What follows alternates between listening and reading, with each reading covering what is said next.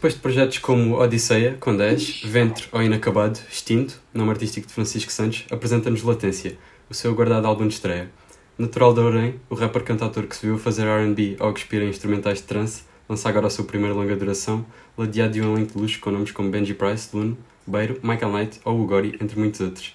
Extinto, bem-vindo. Pop ouvir este grande beat e abanar a cabeça Breakdance, graffiti, DJ, MC, beatbox, streetwear, rimado, MRC Bumping oldies off my cellular phone. Yeah. Bumping oldies off my cellular phone. Bumping oldies off my cellular phone. Uh, ontem eu comentava com, com o Miguel Varela da Tranquilo que para mim foi um primeiro álbum em certa medida surpreendente. Eu digo isto porque não surge logo na, na fase primária da tua carreira e por isso é notória a evolução que tens tido no- nos últimos anos e que acaba por ficar espelhada na, na diversidade de estéticas e até do que fazes com, com palavra e voz. Uh, temos visto esse crescimento com, com os EPs, com os singles e com as participações que tens tido, mas não deixa de ser curioso ver um, um álbum inicial que, acaba por ter tanta desenvoltura com, em tantas tonalidades distintas. Uh, diria que é um segundo ou terceiro álbum de discografia num, num projeto de estreia. Uh, concordas com, com esta ideia? Um, eu concordo com essa visão, sim. Uh, e, e pronto, pá, como eu, como, como eu estava a dizer, não é de todo surpreendente para nós por estarmos dentro do processo em si, não nos mancamos, é como, é como, sei lá, aquele familiar que tu não vês há muito tempo e diz-te, pá, estás tão crescido, já não te vejo há tanto tempo, cresceste tanto. Uh, e o público é um bocado, é um bocado assim, eu acho. Não- até porque eu. hum, mas pronto, também tive outros, outros tive, en- entrei em, eh, fiz algumas participações, não tive de todo parado, mas o Android tinha sido a última coisa que eu tinha lançado por mim e, e daí haver algum público que, que percebo que tenha, eh, mas nem direi estranhado, porque a malta não estranha muito. Eu também acho que habituei as pessoas de uma boa forma, acho que sempre as pessoas sabem que eu não tenho grandes estigmas a criar e não vale a pena teimar muito comigo porque eu vou fazer o que, o que, me- pá, o que me der na telha, o que me apetecer na altura e é isso que eu tenho tentado, tentado uh, comunicar às pessoas, porque percebo o lado delas no sentido em que não estão lá durante o processo. Ah, e o, o próprio tempo que foi, foi passando até lançares o projeto e que acaba por, por estar espelhado no, no título do álbum, também oferece essa diferença, porque se tivesse lançado se calhar este álbum em 2019, não era o álbum que é em 2023. Ah, não era de tudo. E hum, a, a pandemia também foi um, um momento em que, em que eu fui desenvolvendo uh, bué outras apetências, aptidões que eu não, que eu não tinha, que eu não tinha de antes, porque inevitavelmente foi uma altura em que tive bué de tempo para pensar sobre a minha carreira, tive bué de tempo para para aprender coisas novas. Parece que o tempo parou um bocado, então, hum, então tínhamos. Parecia que tínhamos tempo para, para fazermos o, o que quiséssemos e para aprendermos o que quiséssemos. E eu e o Billy, pá, tivemos sempre, durante a quarentena, tivemos sempre juntos em casa dele e a gravar coisas novas e a, a fugir ao, bué ao meu registro. Hum, também motivou o Billy a explorar mais uma área que ele não tinha explorado tanto, que era precisamente a da produção musical.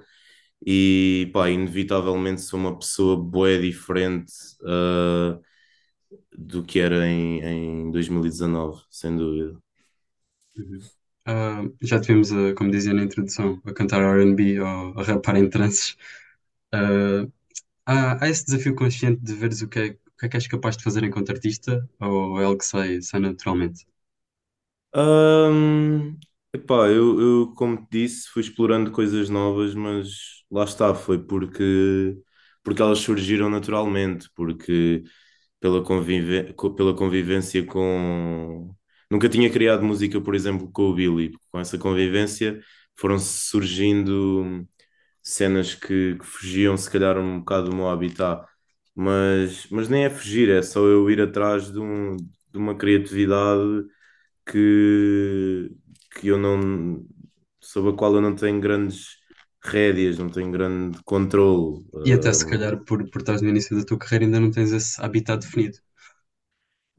Ah, sim, pois eu também não sei se quero ter um habitat, sabes? Não sei se quero ter uma. Eu quero ir, quero habituar mesmo as pessoas à versatilidade e eu, pá, eu não, não, não sou uma pessoa que gosta de estagnar muito e não sou uma pessoa que que vai contentar-se a fazer o mesmo durante a vida toda. E pá, mas isso não só em relação à música, também isso é muito parte da, da minha vida, eh, pá, da minha vida pessoal e etc. Não, não sou uma pessoa de rotinas, não sou uma pessoa de fazer a mesma coisa todos os dias. E isso reflete-se naturalmente na minha música, porque a música é mesmo um espelho de toda, pá, de tudo o que eu vivo e de tudo, de toda a minha forma de ser e etc.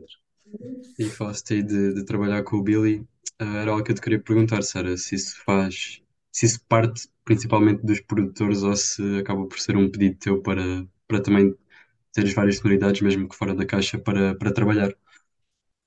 Não, opá, não, não parte de pedido nenhum, lá está, é o impulso criativo, parte de, de eles, pá, muitas vezes estão a criar e, e acabamos por, por entrar numa bolha juntos e nem, nem sei dizer bem como é que isso surge, porque eu, eu não faço nenhum pedido do tipo, pá, Luno, produz desta forma, apetece-me fazer isto. Ahm, é muito raro isso acontecer, nem sei se alguma vez isso já aconteceu mesmo com o Benji, acredito que nunca tenha acontecido. Ahm, lá está, às vezes eh, o que tu disseste, rimar em trance, ah, ou techno, ou whatever, foi tudo coisas que surgiram no momento e que nos surpreenderam tanto como, como surpreenderam as pessoas de fora na primeira vez que o ouviram, estás a ver? Foi mesmo. Epá, foi, fomos nós a, a sermos nós próprios só. Surgiu e pronto. Não, nunca é premeditado. Ah, tens lá uma referência do, do João César Monteiro no final da Carvão, ah, e é interessante. Eu, eu já entrevistei o Benji algumas vezes e quando foi a propósito do, do álbum dele, ah, perguntei exatamente sobre, sobre essa relação que o, o artista tem com a música dele e também com, com o legado que, que advém daí. Ah, a citação já, já indicia um pouco o que pensas sobre isso, mas consegues expandir um pouco sobre, sobre essa ideia de legado e dessa relação que tens com a tua música? Neste, neste projeto em, em específico, a, a visão foi muito aquela que o, que o Benji provavelmente também te deu na altura sobre o ígneo, da tal, eh, a frase que ele usou muito, que era eh, o trabalho não se acaba, desiste-se dele, etc.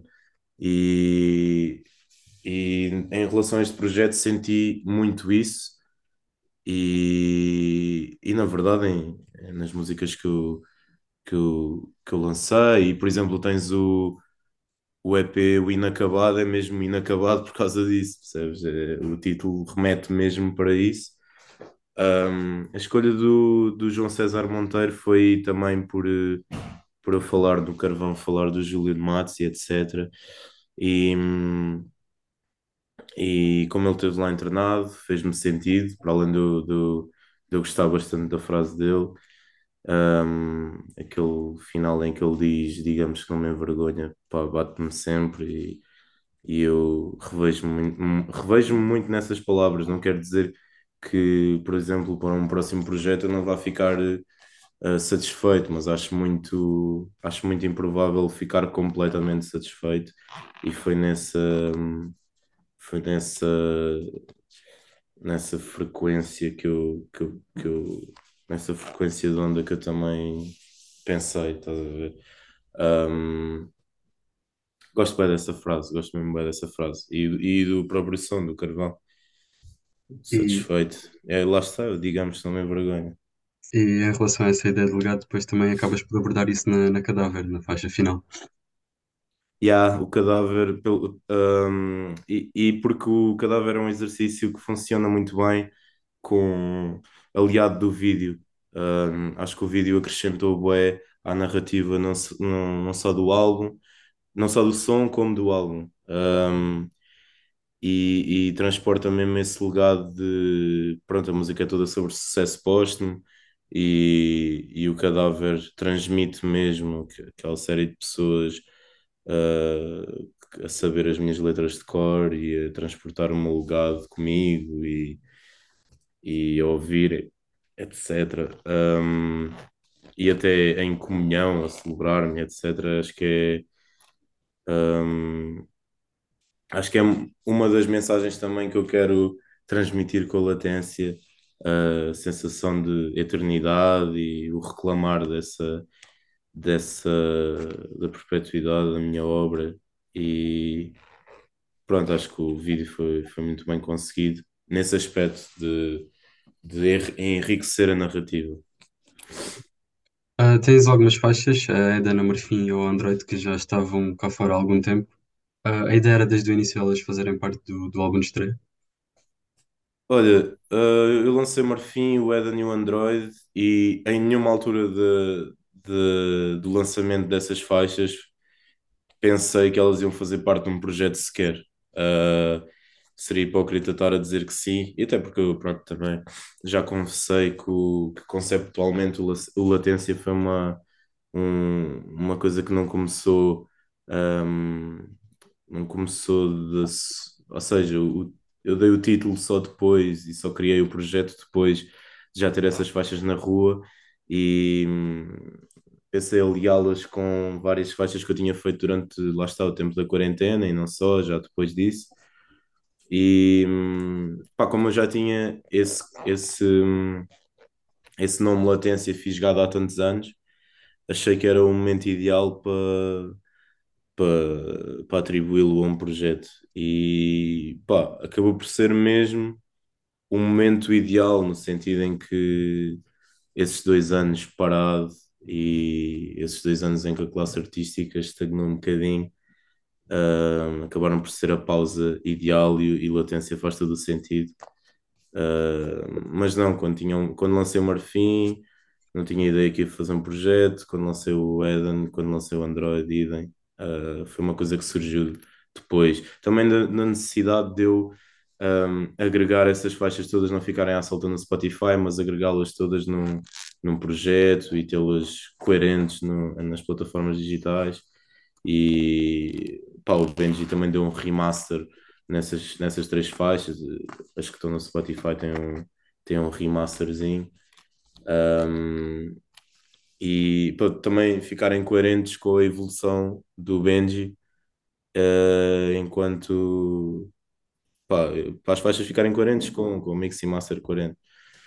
E, mas pronto, acho que já respondi à tua pergunta. Ah, e era uma coisa que eu te queria perguntar, como elas já estavam cá fora há um, há mais de um e dois anos até, acho eu, se, se depois agora quando, quando estavas a fazer a tracklist final ou durante o projeto, se pensaste que talvez já não as ias integrar por estarem cá fora há tanto tempo. Pois, o Benji ainda me sugeriu fazer, eh, fazer um projeto à parte em que, as- em que elas ficavam as três separadas destas novas faixas, mas eu depois achei que. Eu também fui construindo uma narrativa e o alinhamento depois fui, eu fui pensando o alinhamento, ah, de forma a que fizesse sentido. E eu queria mesmo muito que o Marfim, por exemplo, viesse antes do cadáver. Ah, acho que faz, acho que faz todo o sentido. E, e pronto, o Benji acabou por, por reconhecer uh, essa minha ideia, por, por repensar e sugeriu fazermos o remaster. Eu, eu não neguei, obviamente. Uh, há, há uma dicotomia entre, entre alguns momentos mais light-hearted, mais descontraídos, com as faixas do Michael Knight ou do Gory, se calhar não são tão, tão pesadas ou, ou íntimas como outras. Uh, no Rimas e Batidas mencionavas que, que nunca pensarias colocar a tua autora num, num projeto teu e pego nisso também na, por causa dessa questão dos singles que já tinham saído. Se, se a tracklist final foi algo que te deu, te deu muitas dores de cabeça a, a escolher. Ah, não, não de todo. Uh, o Tontura, a história do Tontura é engraçada porque eu, a minha ideia era fazer uma faixa meio que uma posse cut com, com, lá está, com o Gori, na altura com o Elder, com o Chaps. Pronto, pá, rappers que eu, que eu, que eu curto bastante, os meus rappers nacionais favoritos. E, e depois né, nesse dia só apareceu o Gori. Então estava eu, o Gori e o Guira. E pá, pensámos só, mano, se dois. fosse já, já que estamos aqui, bora, bora só criar, estás a ver? Guira, mostra lá se- o que é que tens aí, não sei o quê. Eu comecei a sacar aquele refrão, o Gori sacou o verso dele pai em 15 minutos, ou o que é que foi, e, e a faixa ficou, pá, ficou uma demo, e, e eu não a ouvi durante algum tempo. Mas depois, quando a reouvi, passado dois ou três meses, pá, eu tenho que escrever um verso para isto, este som, pode ficar, eh, pode ficar uma grande malha. E foi isso, foi exatamente isso que eu fiz. Eu depois mostrei ao Benji ele curtiu bem, depois tivemos a. Pá, comuniquei ao Guira que ia ressuscitar a faixa e ele mudou tipo completamente e aquela produção crazy que está lá eh, é muito culpa do Guira e aliás é toda a culpa do, toda a culpa é do Guira e hum, epá, e acabou por ficar uma das, das minhas faixas favoritas do projeto. E, e eu concordo, é uma das faixas, daquelas faixas mais descomprometidas é punchline, é, é rap. Ah, e ficou muita coisa de fora que talvez tenhas trabalhado durante este ciclo e que inicialmente haveria ideia de colocar no álbum. Hum, pá, há muita coisa que eu fiz nestes últimos dois anos que não entra aqui, obviamente, mas há de entrar em, em projetos mais à frente, porque nós inevitavelmente vamos sempre criando e é isso que nos, às vezes mais do que, do que terminar faixas, o que eu gosto mais é mesmo criar novas e às vezes até perdemos um bocado o fio à meada, porque vamos deixando um refrão ali, vamos deixando um verso ali e nunca vamos terminando as faixas por completo. Ah, mas não diria que falta alguma faixa nesse projeto, por exemplo. Ah, diria sim que temos uma gaveta recheada para criar eh, projetos novos. Ah, em termos de produtores, tens, tens um alinhamento de luxo, mas ah, ah, eu gostava de perguntar primeiro especificamente sobre, sobre o Lune, que junto com o Benji acho que são os que estão acreditados mais vezes. Uhum. Ah, nas listas de final do ano de 2021, que nó- nós fazemos para a Tranquilo, ah, acho que foi na sequência dos projetos com, com o El Ali e com o Harold, ah, no qual tu entras, ah, eu coloquei-o como, como o meu produtor nacional favorito de, desse ano. Fiquei mesmo, pá, espantado com, com as cenas que ele fazia em termos de produção e pá, uma cena super fresh, muito boa mesmo. E agora neste álbum é mais um, um projeto que, que acaba por ter a pegada dele e pá, volta, volta a ser um nível fantástico. Como é que surgiu essa relação com ele e depois do, do teu ponto de vista de rapper, de cantor, que acaba por trabalhar e receber os instrumentais dele, como é que consegues comentar um pouco sobre, sobre ele enquanto produtor? Ah, pá, tenho mu- mesmo muita coisa a dizer. Eu conheci o Lune ah, através do Elder, através do El Ali. Um, e acho que pá, a primeira vez que fui à casa dele e tal, foi, foi assim um, um bocado à pressa. Uh, tive só a ver uh, malhas. uh, ele teve-me a mostrar malhas que ele tinha na altura com o Harold, não tinha saído o, projeto e nem sabia que eu ia fazer parte daquele projeto. Um, mostrou malhas que tinha com, com o Harold e com o Elder e etc. Um, a segunda vez que estive com ele foi logo fui ter a casa dele e foi logo o dia em que fizemos o loop, que faz parte do, do Latência.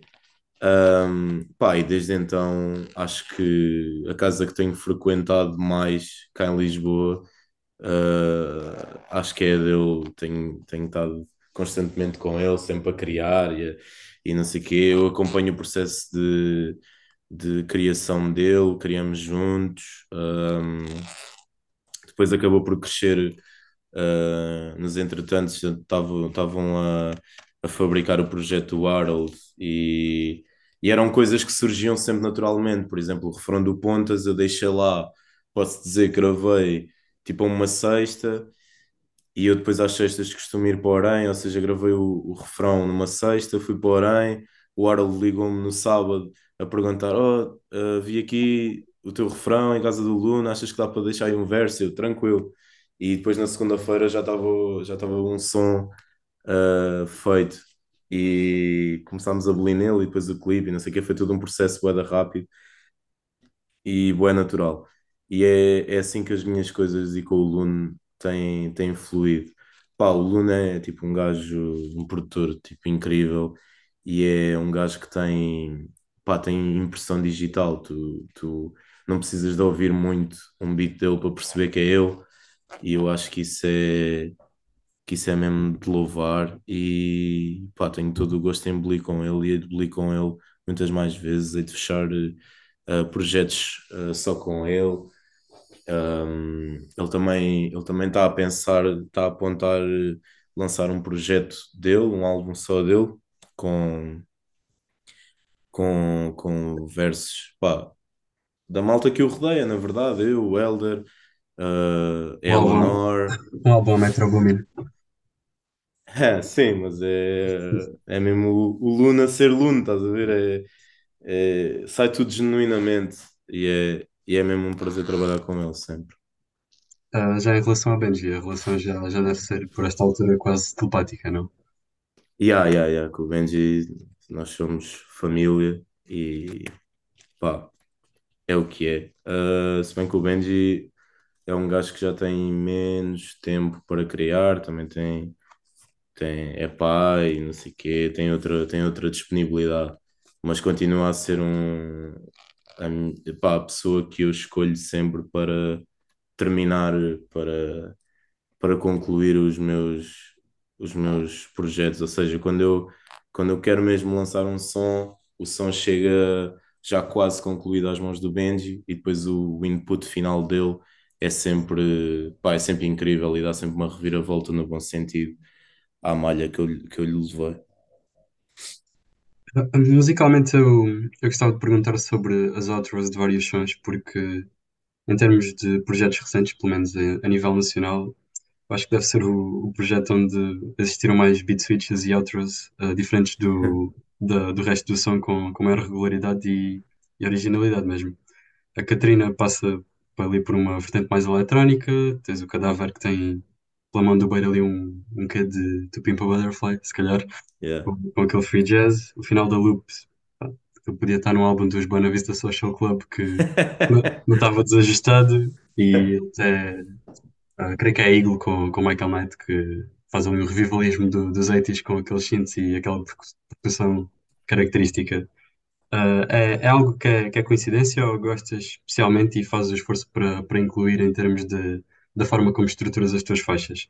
Até, até a Eben, Uh, fez muito, fez muito parte da identidade deste álbum, de facto, uh, os switches e principalmente as outros, porque hum, e, e foi engraçado fazeres a ponto, porque o que eu disse anteriormente vai ligar precisamente a isto. Quando eu entrego os sons ao Benji, o Benji acaba por, por lhes dar eh, um refreshzinho e as outras foram um reflexo disso. E por acaso sempre é piada dizeres, referires os Buena Vista Social Club, porque pá, o Lune está sempre uh, em momentos em que está mais relaxado em casa, uh, sempre a ouvi-los, e esse, e esse beat, no, o beat do loop é do Lune, mas a outra foi feita pelo Benji.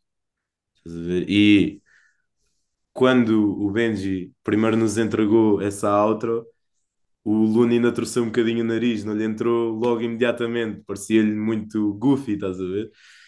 E pá, mas eu, eu curti logo. E depois o Luna ouvir duas e três vezes, não, isto, isto está-me a entrar. E pá, eu, eu adorei, adorei. E eh, acho que o objetivo do, do Benji também foi dar eh, uma outro de. Em cada som, dar uma outra de géneros diferentes. Tens o, o fim do Tontura, tem um drum and bass, eh, tens o o, o Noé, no fim, entra numa parte também boeda de jazzy, uh, que também tem aquele skit do 10 e não sei o quê. Um, e pronto. Uh, também tens o Carvão, também entra numa, numa- tem aquele, aquela baseline crazy no fim. Pá. Sim, eu men- mencionei 4 ou 5, mas dá quase para ir a Sim, todas. sim, sim, sim. Dá, dá, dá mesmo para ir a todas. Menos lá está, o Marfim, o Android e o Eden. Uh, que aí, aí nota-se que que se calhar não, não... aí nota-se completamente que não foram feitas a pensar num projeto. Foram criadas noutro headspace, digamos. Ya, ya. Mas todas foram criadas em, em espaços e tempos muito diferentes, só que lá está, a triagem final, o Marfim, o Android e o Eden não tiveram isso em conjunto com as outras. Ah, em termos de, do conteúdo lírico, acho que põemos a tudo o que gostaria, se precisava de mais dois meses para preparar a entrevista. E, e para outro, outro episódio para falarmos disto, mas ah, até por já teres o nome há muito tempo e essa ideia, havia uma, uma concepção geral do que, do que é que querias abordar tematicamente no, no álbum de estreia.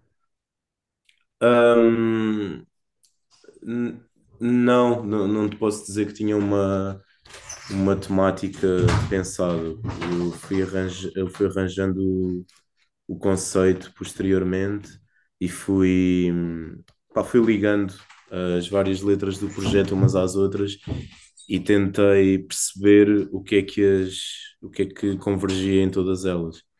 Ah, pá, daí pude só concluir que a minha escrita é mega íntima e introspectiva e acho que isso liga todas as faixas muito bem e daí também querer meter skits igualmente igualmente íntimos. Tenho o skit no Tontura que é do, de um mano meu que é o Chiquinho, tenho o skit do 10 que fala dos nossos tempos uh, enquanto o Cicru, já, que já passou quase 10 anos. E, e pronto, já não posso dizer que foi, um- foi mas, mas ainda hei de fazer um álbum com uma narrativa pré, pré-concebida e, e trabalhá-lo dessa forma, porque é mesmo uma cena que eu quero, que eu quero fazer. Um, mas para já a latência ainda não foi uh, visto dessa forma.